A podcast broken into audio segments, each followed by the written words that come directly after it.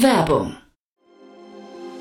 Sei dabei beim HTGF Family Day am 11. und 12. Juni in der Station Berlin. Für zwei Tage voller Inspiration und Business. Tauche ein in ein einzigartiges Netzwerkerlebnis mit bis zu 1500 Teilnehmenden. Erkunde das innovative Seed- und Later-Stage-Portfolio des Hightech Gründerfonds. Lass dich vom vielseitigen Programm inspirieren und knüpfe wertvolle Kontakte. Sichere dir jetzt dein Ticket. Mehr Informationen findest du unter www.family-day-htgf f.de.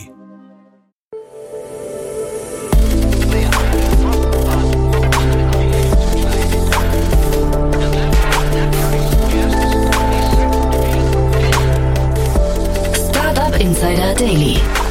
Interview. Herzlich willkommen zu Startup Insider Daily. Mein Name ist Jan Thomas und heute, ich glaube, man kann fast sagen, ein Dauergast bei uns, denn Hannes Klöpper ist wieder hier, Co-Gründer und CEO von Hello Better. Zum vierten Mal bereits. Wir sprechen in beständiger Regelmäßigkeit über die Finanzierungsrunden von Hello Better. Wir haben ja auch in verschiedenen Investment- und Exit-Formaten, unter anderem mit Tina Dreimann und Daniel Wild, bereits über das Unternehmen gesprochen. Und jetzt gab es wieder eine Finanzierungsrunde, also quasi noch eine Nachklappe zum letzten Mal. Wir haben gesprochen über eine 5-Millionen-Runde mit HSBC Asset Management und äh, dementsprechend Grund genug, um mal wieder reinzuhören, mal wieder nachzufragen, wie es dem Unternehmen geht, was seit dem letzten Mal passiert ist und warum man vor allem in so kleineren Schritten die Finanzierungsrunde auf den Weg gebracht hat. Das ist ein bisschen ungewöhnlich, aber auch hoch interessant. Deswegen alles weitere jetzt von Hannes Klöpper, Co-Gründer und CEO von Hello Better. Startup Insider Daily. Interview. Sehr schön, in beständiger Regelmäßigkeit. Hannes Klöpper hier, Co-Founder und CEO von Hello Better. Hallo Hannes. Hallo, ja, vielen Dank, dass ich da sein darf. Ja, cool, dass wir wieder sprechen und schon wieder Glückwunsch zur Runde, ne? ja, es ja. Äh, ist äh, gerade, wir haben einen Lauf. ihr habt einen Lauf, aber du musst das, glaube ich, mal erklären. Äh, ihr habt ja, ihr habt ja so ein bisschen, ich würde mal fast sagen, von außen betrachtet einzigartiges Finanzierungsverhalten. Ne? Ihr macht das anders als andere. Ähm, naja, also es ist so, dass ähm, wir jetzt zweimal das so gemacht haben, dass wir eine, eine Runde gemacht haben und dann im Anschluss kurz darauf nochmal einen Nachschlag sozusagen äh, äh, es dazu gab. Und das liegt einfach daran, dass äh, natürlich in dem Moment, in dem äh, ne, sich manche über ihren Schatten springen und sich entscheiden, dann andere sagen, okay, da wären wir auch gern dabei. Und das ähm, haben jetzt in diesem Fall unsere Investoren, glaube ich, äh, sehr gut gemacht, dass sie da mutig vorangegangen sind und gesagt haben, okay, das Finanzierungsumfeld ist schwierig, wir gehen jetzt mal voran und äh, schaffen Fakten und laden andere dazu ein, sich daran zu beteiligen, aber warten halt nicht darauf, dass äh, erst andere sich bewegen, bevor wir was tun, was eben sonst häufig äh, passiert. Und ähm, ja, dadurch ja, konnten wir eben dann in den Markt gehen und sagen, hey, wir ähm, haben eine Finanzierung, aber wir würden eigentlich noch gern machen, äh, mehr machen. Und da, das hat dann eben dazu geführt, dass andere gesagt haben, okay, offensichtlich machen die vieles richtig, sonst würden sie ja kein weiteres Geld von ihren internen Gesellschaften bekommen. Da wollen wir auch gerne mit dabei sein. Wie bekommt man denn seine Gesellschafter dazu, die Bestandsinvestoren dazu, dass sie äh, so mutig vorangehen, wie du sagst? Äh, ich glaube, da ist einfach großes Vertrauen in das, was wir, woran wir hier arbeiten und wie wir daran arbeiten. Also sie haben, glaube ich, eine ganz gute Beziehung aufgebaut über die letzten Jahre, ähm, auch einfach ne, abgeliefert, was wir versprochen haben, stetiges Wachstum gezeigt. Äh, ne, jeden Monat geht es ein bisschen vorwärts. Dieser Diga-Bereich, der wächst nicht explosiv. Ne, das ist, äh, das, das ist ein insgesamt schwieriges, äh, schwieriges Feld. Aber ähm, ja, ich glaube, wir haben im, unter diesen schwierigen Rahmenbedingungen da gute Leistungen gezeigt gezeigt und das hat eben dazu geführt, dass wir gesagt okay, das wollen wir weiter fördern. Gute Leistung, aber auf der anderen Seite, mir geht es so ein bisschen um das Verhältnis, was ihr aufgebaut habt zu den Investoren. Das, ähm, das muss ja irgendwie eine, Vertrauens, eine Vertrauensbasis hinbekommen, dass die dann sagen, alles klar, ähm, wir schicken euch jetzt nicht raus in das äh, schwierige Finanzierungsumfeld, äh, wir geben euch schon mal das Geld, damit ihr weiterarbeiten könnt. Das bedarf ja auch einer guten persönlichen Beziehung, ne? Auf jeden Fall. Also ich meine, das die versuchen wir auch zu pflegen. Also wir machen zweimal im Jahr das Sportmeeting vor Ort, äh, laden die zu uns ein, obwohl wir ein sehr internationales internationale Gruppe an Investoren haben, ähm, dass wir uns hier mit Berlin zusammensetzen und dann auch den ganzen Tag zusammen verbringen, abends zusammen essen gehen. Und äh, ja, natürlich auch einfach uns zu, zu vielen Dingen eng mit denen abstimmen, so dass sie eben nicht das Gefühl haben, ja, man, also ich glaube, es gibt teilweise so Beziehungen, die Gründer zu ihrem Board haben, wo man im Prinzip so Potential Fassaden aufbaut und äh, immer nur äh, irgendwie sagt, dass alles toll ist. Ich glaube, wir sprechen auch recht ehrlich an, wenn Dinge irgendwie nicht so gut funktionieren und auch wenn irgendwie Fehler passieren oder, oder Probleme auftauchen, das eben möglichst frühzeitig zu kommunizieren. Das sind, glaube ich, äh, so Dinge, die auch Vertrauen schaffen schaffen und dann natürlich auch die gemeinsamen Erfolge, die man feiern kann. Und du hast gesagt, das Finanzierungsumfeld war schwierig. Wie ist es jetzt? Ähm, ja, also das ist schwierig war und ist. Das zeigt sich ja auch an den Zahlen, ne? wenn man sich anguckt, wie so das Volumen und die Anzahl an Runden sich entwickelt ha ähm, hat. Äh, interessanterweise ist es so, äh, ist ne, 2020, 2021 hieß es ja, so lag das Geld quasi auf der Straße. In der Zeit war es für uns echt schwer, äh, Geld zu bekommen. Da habe ich auch wirklich sehr, sehr viel Zeit mit Finanzierungsgesprächen äh, verbracht und habe wirklich mit hunderten Investoren gesprochen zwischen unserer Seed und unserer Series A Runde. Und äh, jetzt ist es uns eben in dem vermeintlich schwierigsten Finanzierungsumfeld, das es im letzten Jahrzehnt gab, gelungen, ähm, 12 Millionen Euro seit Anfang des Jahres einzusammeln. Also das äh, hat uns natürlich auch total gefreut, denn es ist alles andere als selbstverständlich.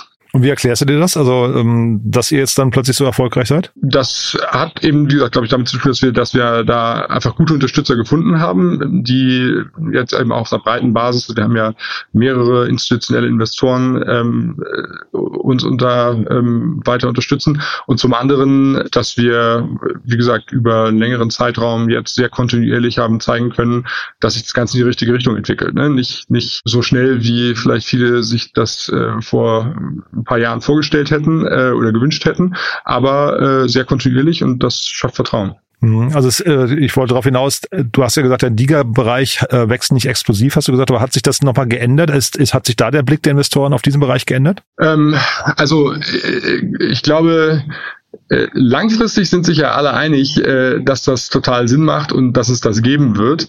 Kurzfristig tun sich fast alle damit sehr schwer und ich glaube, wir haben es einfach geschafft, eine Reihe von Investoren davon zu überzeugen, dass wir eine der Player sind, sein werden, die die überbleiben. Und äh, das äh, ist ja eben auch ganz ganz spannend. Es gibt jetzt eben auch viele Gespräche über Konsolidierung im Markt, also äh, ne, dass man Unternehmen zusammenlegt, versucht da Synergien zu heben und und ähm, ja, wenn man da eines der Unternehmen sein kann, dem es gelingt, äh, ähm, die Konsolidierung zu, zu, zu treiben und nicht ja, selbst geschluckt zu werden, dann ist das natürlich potenziell auch ganz attraktiv nach hinten raus. Also auch spannend finde ich, was du gerade sagst, ne? Konsolidierung. Wusste ich nicht, dass der Markt schon so weit ist. Äh, zeitgleich, ihr habt jetzt, glaube ich, so etwas, so um die 30 Millionen eingesammelt, ne? Ich bin gar nicht ganz sicher. Ja, 25 Millionen. Ja, 25 Millionen.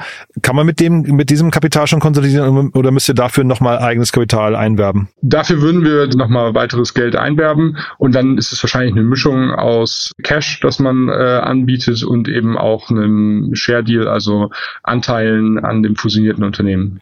Und warum tut sich der Markt insgesamt so schwierig? Schwierig dann mit dem Modell? Also wenn du sagst, es ist schon klar, dass der Markt sich konsolidieren wird, weil ich meine, es gibt ja jetzt auch nicht unendlich viele Player. Ne? Hätte ich ja fast gedacht, dass der Markt groß genug ist eigentlich. Der ist groß genug im Sinne von, dass sie sich jetzt nicht alle gegenseitig Konkurrenz machen. Also das ist nicht das Problem, dass es, äh, dass es da zu viel Wettbewerb gäbe. Im Gegenteil, teilweise, also bei vielen Indikationen gibt es gar keinen Wettbewerb.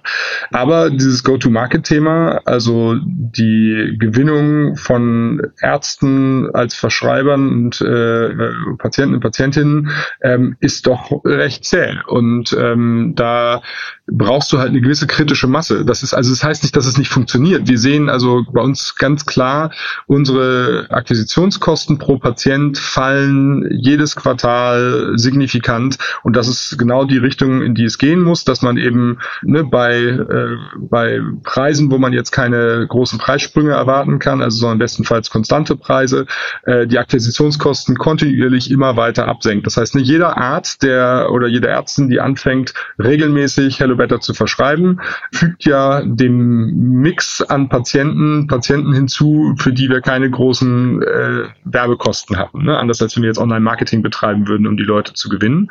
Und ne, je mehr Patienten ohne oder mit geringen Akquisitionskosten Teil dieses Mix werden, desto geringer sind die durchschnittlichen Akquisitionskosten pro Patient in Summe.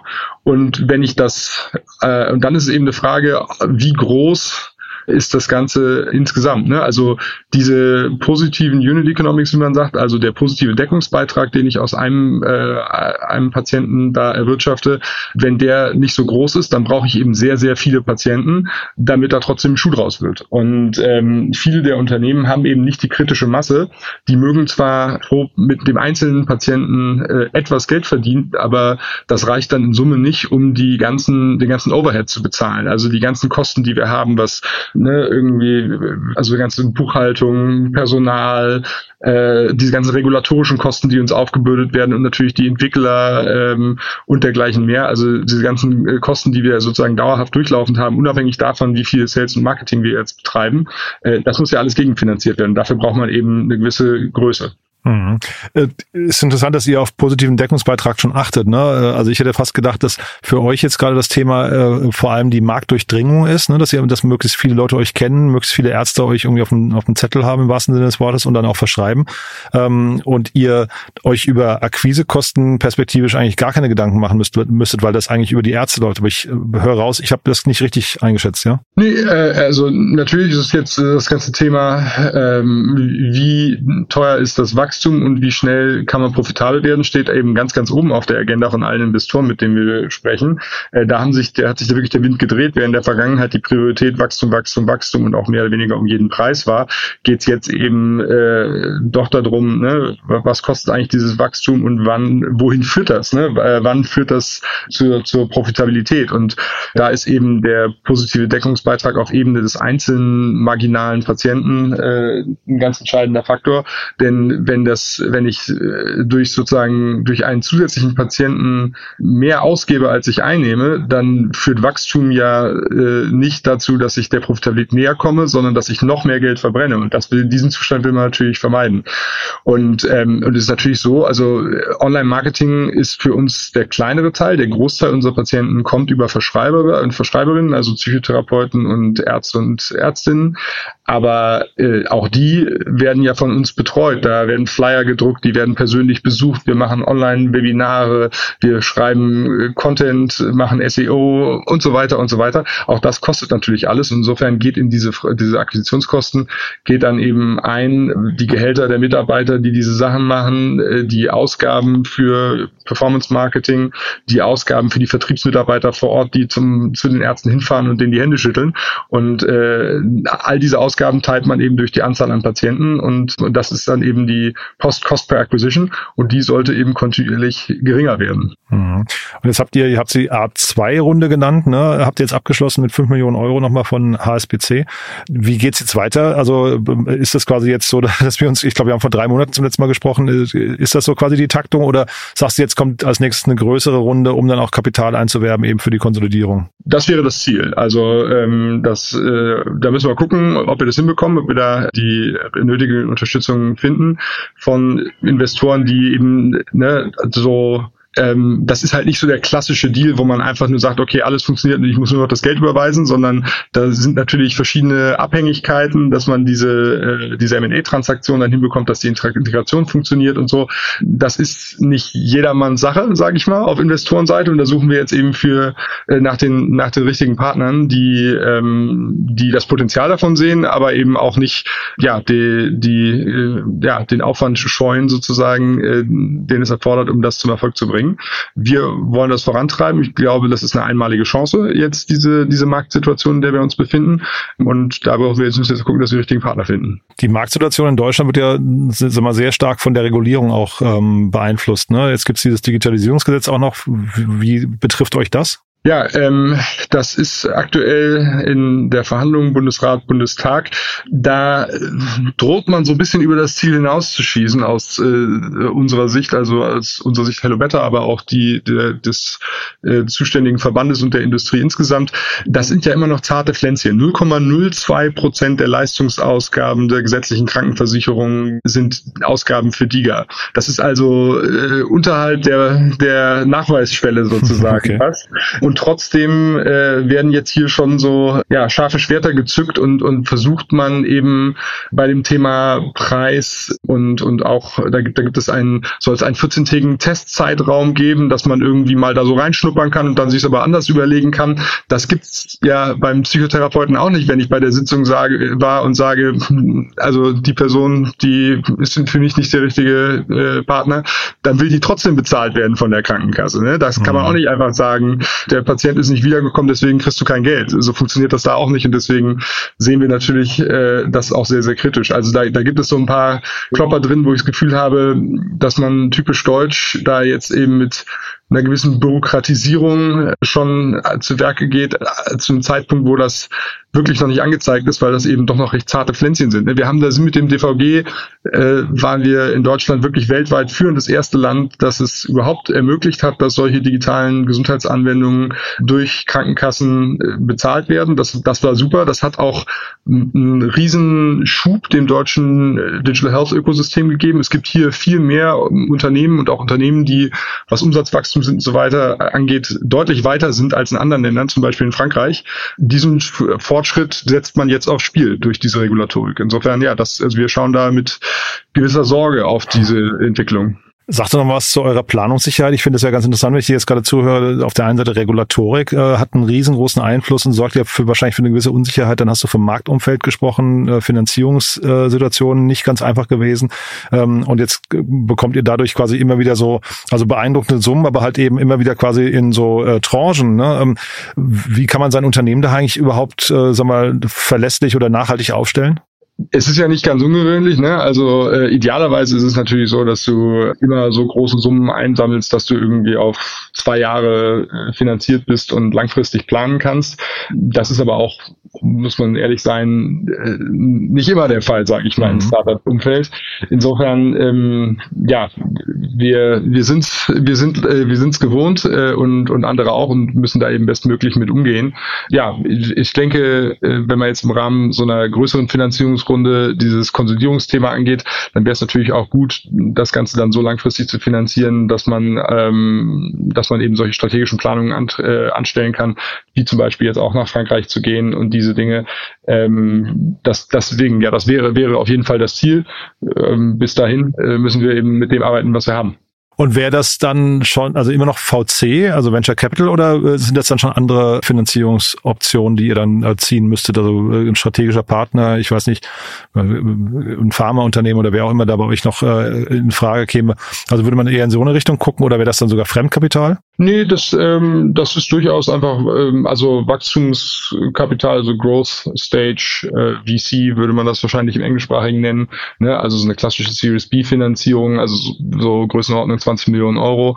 Da, da gibt's ja viele Fonds, die eben so äh, darauf spezialisiert sind und zum Teil auch eben da erst anfangen für diese 20 Millionen. Das kleinste Ticket ist, was sie machen, so 20 bis 50 Millionen, äh, so eine typische Range da, so das sind dann eben die Partner, mit denen man äh, für sowas spricht. Ist dann aber wahrscheinlich fürs, äh, sag mal, für dich auch nochmal eine neue Herausforderung, ne? Jetzt dann auf internationaler Ebene wahrscheinlich größtenteils nach, nach, äh, nach Kapital zu suchen. Ist wahrscheinlich äh, beschäftigt einen dann auch, ne? Ja? Das, das haben wir ja nun von äh, schon sehr früh angefangen. Ne? Nach unserer Seed-Runde waren ja alle unsere Investoren international. Wir haben Investoren so. aus Luxemburg, aus Schweden, aus UK, ähm, USA. Ah, das hatte ich mir jetzt gar nicht, gar nicht angeguckt gerade. Okay, spannend, ja. Okay. Also wir haben, wir haben schon sehr breites, sehr diverses und internationales äh, Investoren, sagt man, Cap Table, ja. Ähm, mhm. Und ähm, insofern so die, das, das ist nichts Neues, aber klar, natürlich die die Summe, über die wir jetzt sprechen, das ist gegebenenfalls dann nochmal Neuland. Krass. Hannes, du, da hat mir das großen Spaß gemacht. Drücke ich die Daumen für die nächsten Schritte. Bin sehr gespannt, wie es weitergeht. Haben wir was Wichtiges vergessen für den Moment? Nö, ich glaube, ähm, es war eine gute Tour d'Horizon. Vielen Dank. Ja, cool. Danke dir auch. Weiterhin viel Erfolg, ja? Bis zum nächsten danke, Mal. Danke, danke. Ciao, ciao. Startup Insider Daily, der tägliche Nachrichtenpodcast der deutschen Startup-Szene. Das war Hannes Klöpper, der CEO und Co-Gründer von Hello Better. Und das war, glaube ich, mal wieder ein sehr spannendes Gespräch, ein, ein spannendes äh, Status-Update. Ich finde es auf jeden Fall hochinteressant, was das Unternehmen macht. Ein dickes Brett haben sie sich ja vorgenommen. Wir haben jetzt heute gar nicht so sehr über den Inhalt gesprochen des Unternehmens. Es geht natürlich um Online-Therapiekurse. Wenn euch das Ganze inhaltlich interessiert, dann hört am besten mal in eine der letzten Folgen rein. Die findet ihr alle auf www.startupinsider.de und dann einfach Hello Better in den Suchstitz eingeben. Dann findet ihr das Profil von Hello Better und da sind dann alle Podcast-Folgen ganz leicht zu finden. Dementsprechend hört euch das gern mal an. Ist ja generell ein sehr, sehr spannender Markt und ich bin sicher, Hannes wird uns in der nächsten Zeit nochmal beehren, dann hoffentlich mit einer großen Runde oder vielleicht schon der ersten Übernahme, je nachdem. Wenn es euch gefallen hat, gerne weiterempfehlen. Ich glaube, hier war ja einiges drin, vor allem so der Einblick in das Gefühlskorsett eines CEOs in der heutigen Zeit, vor allem im Gesundheitsbereich, ist ja super interessant. Äh, von daher, ja, gerne weiterempfehlen. Wir freuen uns immer über neue Hörerinnen und Hörer. Dafür dann vielen Dank an euch. Danke auch fürs Zuhören. Euch einen tollen Tag. Vielleicht hören wir uns nachher nochmal wieder und falls nicht nachher, hoffentlich spätestens morgen. Bis dahin alles Gute. Ciao, ciao.